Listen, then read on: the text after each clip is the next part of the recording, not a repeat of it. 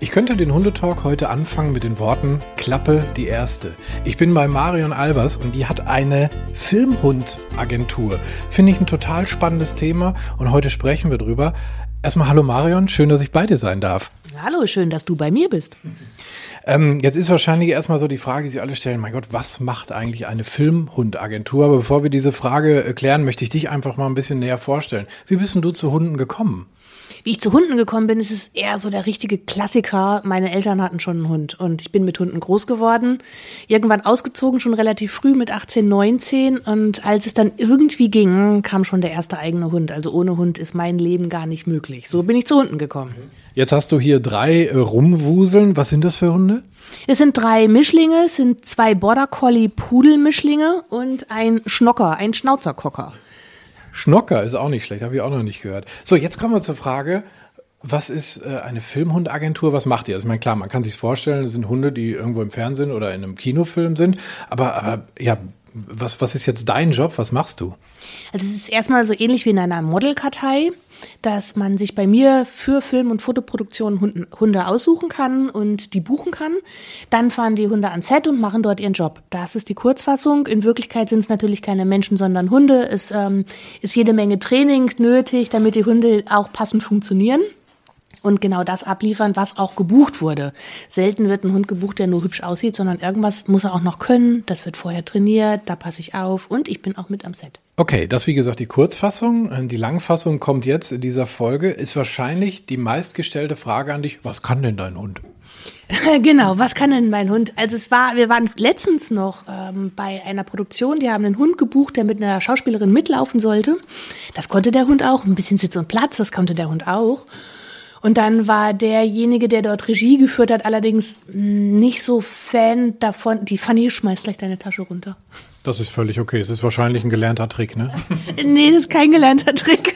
Manchmal sind sie auch nur Hund. Und dann, ähm, ja, war der Herr, der Regie führte, doch nicht so ganz meine Wellenlänge und guckt mich irgendwann an. So, und jetzt soll der Hund mal auf Kommando die Zunge rausstrecken. Das ist doch ein Film und das musst du doch können. Genau, es war halt nicht so ganz meins, aber er hatte Glück. Der Hund konnte übrigens auf Kommando die Zunge rausstrecken und da war übrigens Ruhe.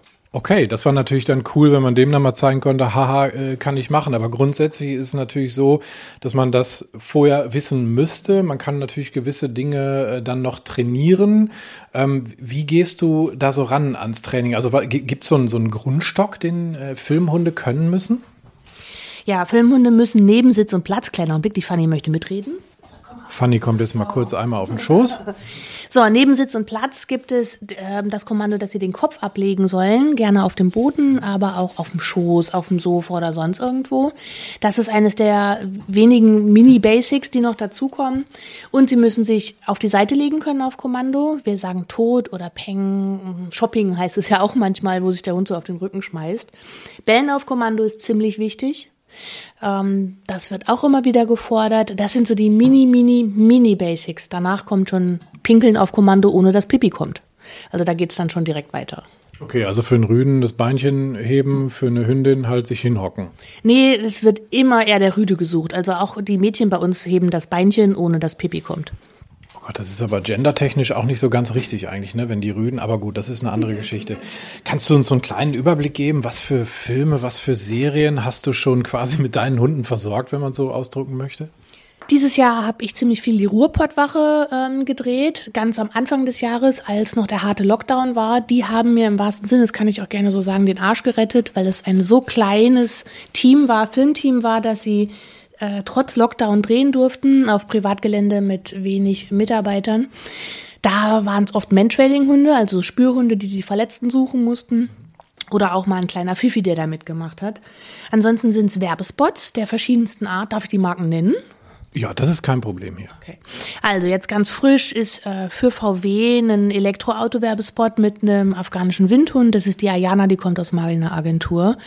Dann haben wir vor kurzem noch, ich glaube es war Opel, da war der Terrier-Mischling Snowy dabei. Dann die Lotta, das ist ein Havanese, die macht für Xiaomi, das ist eine Handymarke, muss, durfte ich lernen äh, Werbung machen und so zieht sich das da durch. Lidl, da gab es auch Path Patrol mit einem Schäferhund und Dalmatiner, auch aus meinem Stall, aus meiner Agentur und so weiter und so weiter. Also das heißt, du hast nicht nur deine drei äh, Hunde im Einsatz, deine eigenen Hunde, sondern hast, wie gesagt, du hast es eben gesagt, wie so eine Modelkartei, du hast verschiedene Hunde. Wenn man bei dir auf die Homepage guckt, sieht man das auch. Da ist von bis alles mit dabei. Ähm, was mir natürlich auffällt, und du sagtest gerade schon, Mentrailing wird oft gefragt, jetzt fehlt natürlich eigentlich noch ein hannoverscher Schweißhund. Äh, ja, unbedingt. Also Jagdhunde sind in der Tat in meiner Agentur total selten, weil die meisten Jagdhunde entweder sehr jagdlich geführt sind, das heißt für mich relativ wenig können, also nicht für mich brauchbar können, die können natürlich total viel. Äh, oder aber sie sind in Händen, die einfach keine große Lust haben, in dem Filmbusiness mit einzusteigen. Also Jagdhunde immer wieder gerne. Deinen Hanno gerne auch. Also wenn der Slash jetzt Filmhund werden würde, müsste ich natürlich, also äh, ich habe das mal äh, nachgeschaut bei dir auf der Homepage, möchtest du drei, vier Fotos haben, natürlich eine Beschreibung und so weiter und so fort. Ich behaupte mal, der ist so relativ cool an so einem trubeligen Filmset auch, das könnte man auch drehen.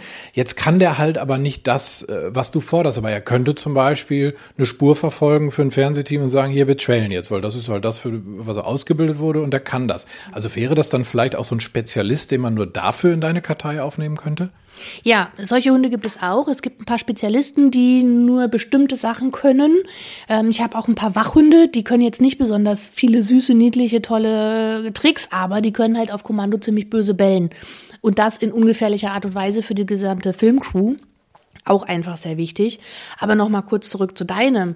Dass er professionell trailen kann, ist super. Jetzt muss man wissen, dass beim Film immer nur kleine Ausschnitte gezeigt werden und der muss die gleiche Spur 15 Mal laufen und so tun, als würde er die ganz frisch erschnüffeln. Also da auch noch ein bisschen Schauspielleistung gefordert von deinem Okay, das, äh, das müsste ich dann mal, müssen wir dann mal checken, vielleicht irgendwie so live draußen in der Natur, ob der 15 Mal das so hinkriegt, dass so ein Regisseur damit auch zufrieden wäre. Ähm, wenn sich jetzt jemand bei dir meldet und sagt, ich, mein Hund kann all das, was du eben uns geschildert hast, mein Hund sieht toll aus und der passt vielleicht sogar noch, weil die Rasse nicht so oft bei dir vertreten ist in der Agentur. Wie läuft das dann ab? Wie kommen Menschen zu dir? Wie kommt ein Hund in deine Kartei? Es gibt auf meiner Webseite filmhund-agentur.de einen Bewerbungsbogen, den bitte ausfüllen, dann können wir uns schon mal so einen groben ersten Überblick verschaffen. Der kommt bei uns natürlich im Postfach an, den lesen wir uns durch und nehmen dann recht zügig telefonisch oder per WhatsApp Kontakt mit den Bewerbern auf. Und da fordern wir dann allermeist, wenn der Bewerbungsbogen schon gepasst hat, ein Video von etwa zwei Minuten, wo wir sehen möchten, was kann denn der Hund alles, wie sieht denn das aus? Denn wenn der Mensch uns sagt, der Hund kann super tot, also sich auf die Seite legen, mag das zwar so sein aus Sicht des Halters, aus unserer Sicht sieht das dann hinterher im Video vielleicht doch irgendwie anders aus. Und da werfen wir dann nochmal einen Blick drauf. Wenn das Video auch super ist, dann telefonieren wir noch lange und klären dann noch Rand- und Rahmenbedingungen ab. Denn nur cool sein und ein paar Tricks abspulen, der muss auch mit anderen Menschen können. Die Arbeitszeiten von uns, wenn man da zum Einsatz kommt, müssen auch mit den Arbeitszeiten des Halters übereinstimmen und, und, und. Ja, wir telefonieren und wenn das auch alles gut ist, dann treffen wir uns irgendwann und ich gucke mir den Hund mal live und in Farbe an. Das ist genau das, worauf ich äh, hinaus wollte. Denn ich glaube, also jeder hat ja sowieso den schönsten Hund der Welt. Das ist ja auch klar. Das ist ja auch gut so. Aber ähm, du hast schon gesagt, zu diesem äh, Job als, als Filmhund für einen Werbespot, für einen Film oder wie auch immer, da gehört ganz, ganz viel dazu. Ähm, und ich könnte mir vorstellen, dass viele Hundebesitzer das erst gar nicht so auf dem Schirm haben, oder? Ja, die meisten Frischlinge, die ich mit ans Set nehme, sind ähm, völlig perplex, wie, wie umfangreich das ist, dass an einem, für einen kleinen, für uns scheinbar als User pisseligen Werbespot, dass da eine Crew von 40, 50 Leuten am Set sind, plus es gibt ja noch welche im Büro und Backoffice, die man jetzt gar nicht sieht, was da für ein Arbeitsaufwand und was da auch für Kohle äh, über den Tisch geht, um so einen Werbespot zu produzieren und was da dann plötzlich auch vielleicht für einen Druck bei dem Halter entsteht. Ich meine, den puffern wir ab, das ist alles gut, es ist immer gut gegangen, es wird auch weiterhin gut gehen. Aber der normale Halter macht sich davon erstmal kein Bild, was da abgeht, ja.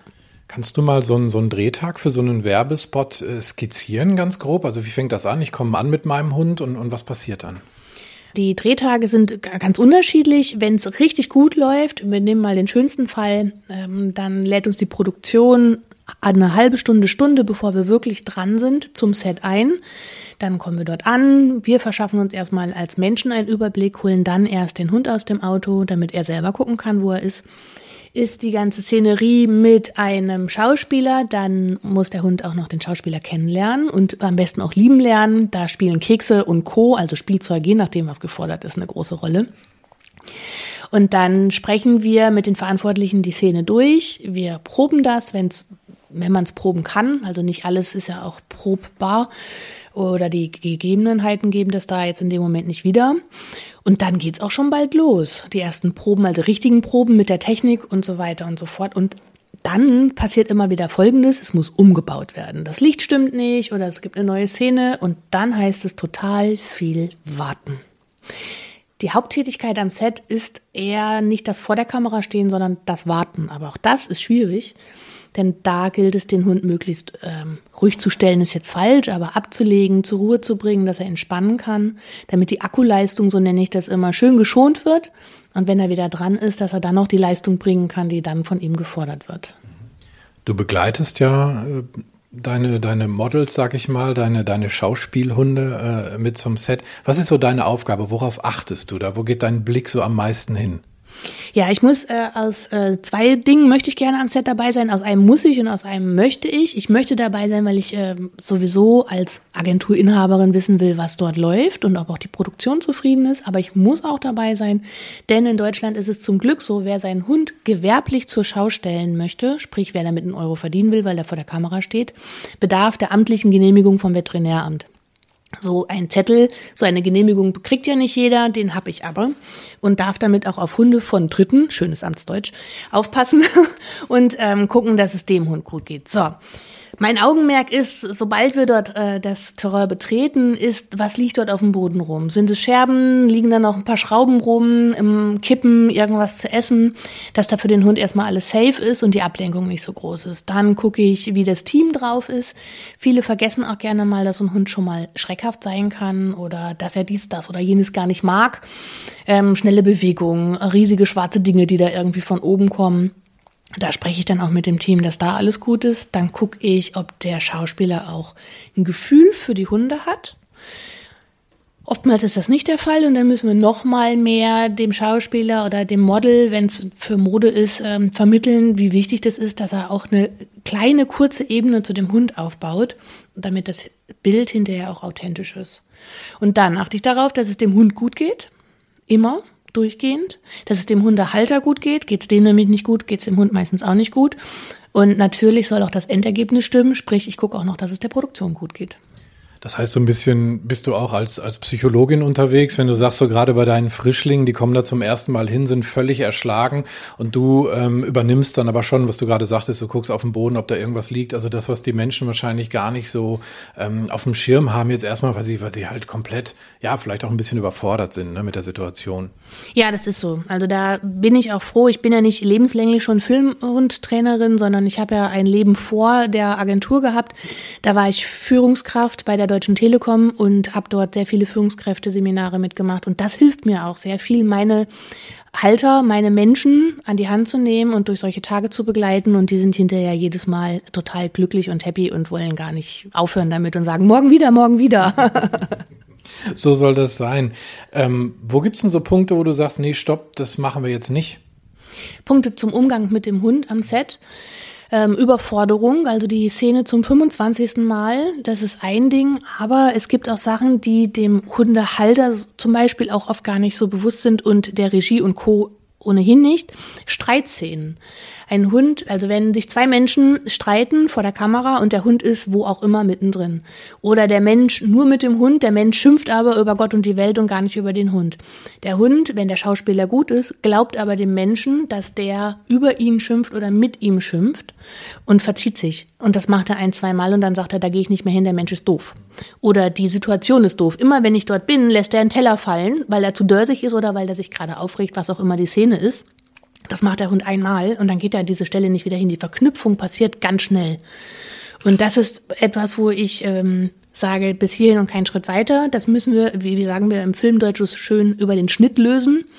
Dann wird's getrennt gedreht und hinterher zusammengebaut. Es wird mit keinem Hund geschimpft. Es wird nichts fallen gelassen direkt neben den Hund, sodass er einen Schrecken kriegen kann. Dadurch mache ich mir die Tiere kaputt. Das heißt, du bist dann auch eher jemand, äh, der sagt, ich schütze natürlich die Hunde und, und diskutiere dann vielleicht mit dem Regisseur, wie man es vielleicht anders lösen kann, dass es trotzdem noch gut wird. Genau, das ist meine Aufgabe. Ich bin jetzt nicht immer ähm, die Lieblingsperson am Set des Regisseurs. Das ist wohl definitiv so. Ich habe mich auch mal mit einem richtig heftig gestritten ähm, bei einem Dreh in Italien der, der bucht mich hoffentlich nicht wieder. Also selbst wenn er anfragen würde, ich komme auch nicht wieder. So wenig Verständnis für Tiere wie der, das habe ich noch nie gesehen. Also das ist einfach mein Job, quasi der Betriebsrat für die Hunde. Ohne den jetzt in die Pfanne zu hauen weiterhin, wir müssen es ja nicht nennen. Was war das? Kannst du die Situation beschreiben, wo du dann gesagt hast, so komm, jetzt ist echt Feierabend?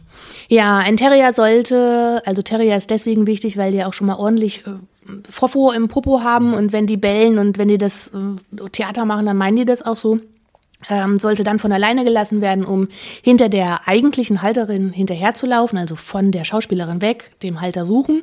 Und in dem Moment kommt so ein kleines, süßes, weißes, fluffiges Etwas an, ähm, auf vier Pfoten und meinte, es müsste jetzt zum Terrier gehen. Und ich, ich wusste ganz genau, wenn der jetzt zum Terrier läuft, ins Bild läuft, ist es zwar vielleicht für die Regie ganz nett, dass er jetzt noch einen Hund drin hat, aber das ähm, gibt dann übrigens rote Flecken und da bin ich dann reingegrätscht. Da hat er mich echt stramm stehen lassen, weil das war ja die schönste Aufnahme und die hätten es ja schon zehnmal gemacht und die elfte wäre es jetzt aber gewesen. Und ich sage, ja, es wäre es nicht gewesen, weil danach hätten wir zum Tierarzt gekonnt.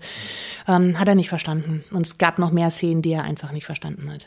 So, also da stehst du ganz klar äh, vor deinen Hunden. Und ähm, wie du diese Tricks mit Hunden erarbeitest, hast du ähm, auch in einem, in einem Buch geschrieben, ne? Filmreife Hundetricks heißt das. Mhm. Ähm, was ist da so drin? Gibst du uns mal so einen kleinen Überblick?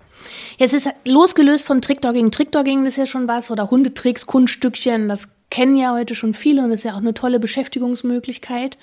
Bei den filmreifen Hundetricks geht's wirklich um Dinge, die halt nicht unbedingt süß und niedlich sind, sondern auf Abstand sind und schon ähm, einen anderen Anspruch haben, also Hunde zu bestimmten Punkten zu schicken und dort soll er dann erst die nächste Handlung vornehmen, losgelöst vom, vom menschlichen Körper oder auch, wo wir den Hund Sachen beibringen, naja, die man eigentlich nicht so gerne hat. Wie lernt der Hund andere Menschen anzuspringen?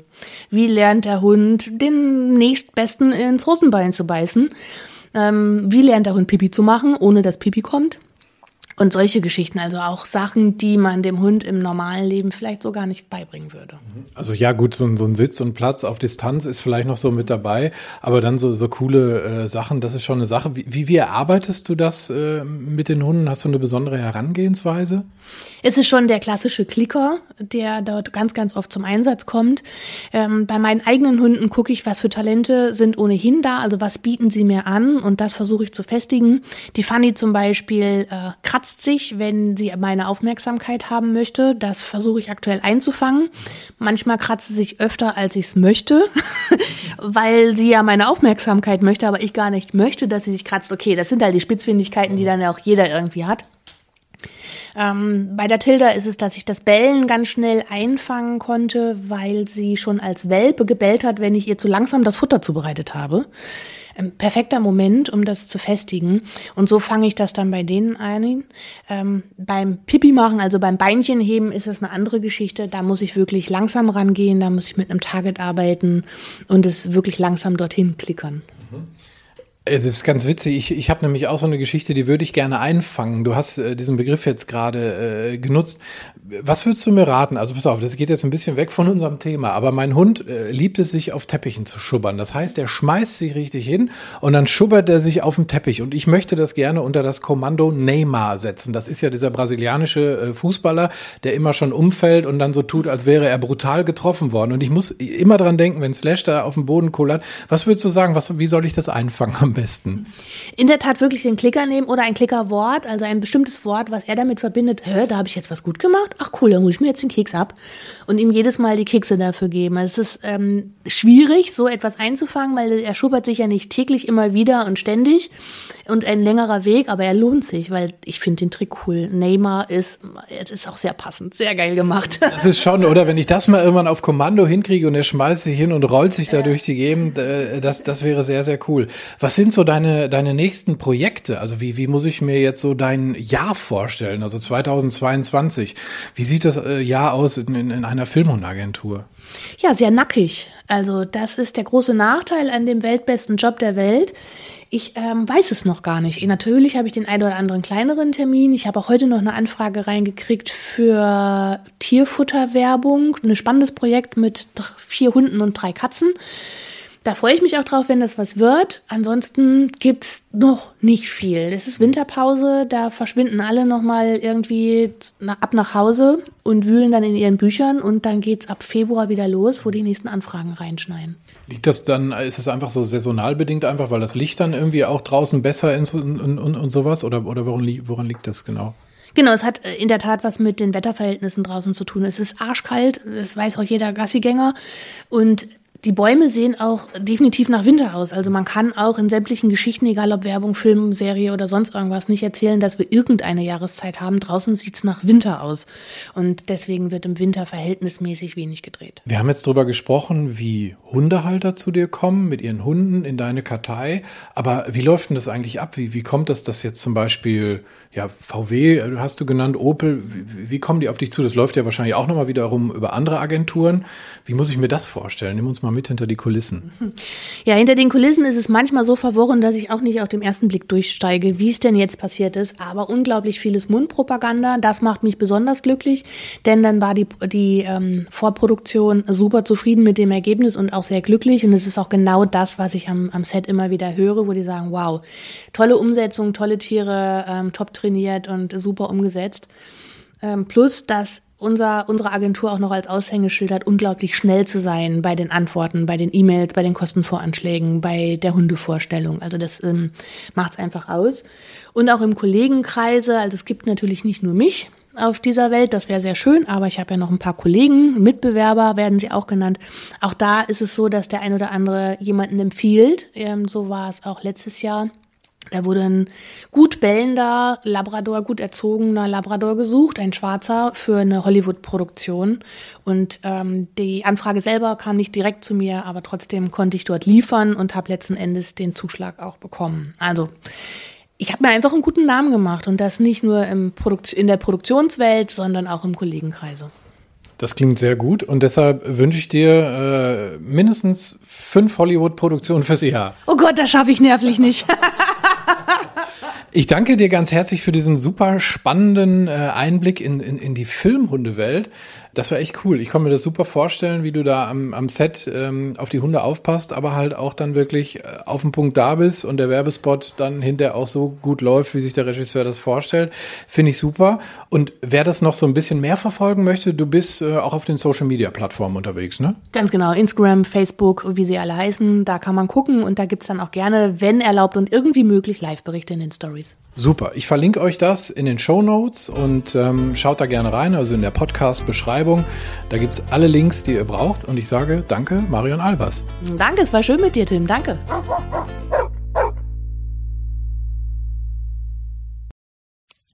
Wenn es Nacht wird, kommen zwei tiefe Stimmen in deinen Podcast-Player, um dich mit ihren Geschichten ins Bett zu bringen.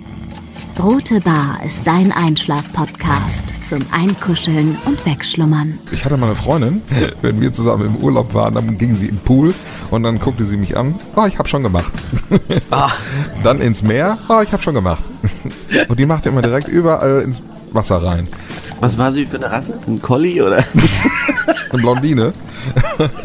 Hör ihn zweimal, dreimal, zehnmal und schlaf immer wieder dabei ein.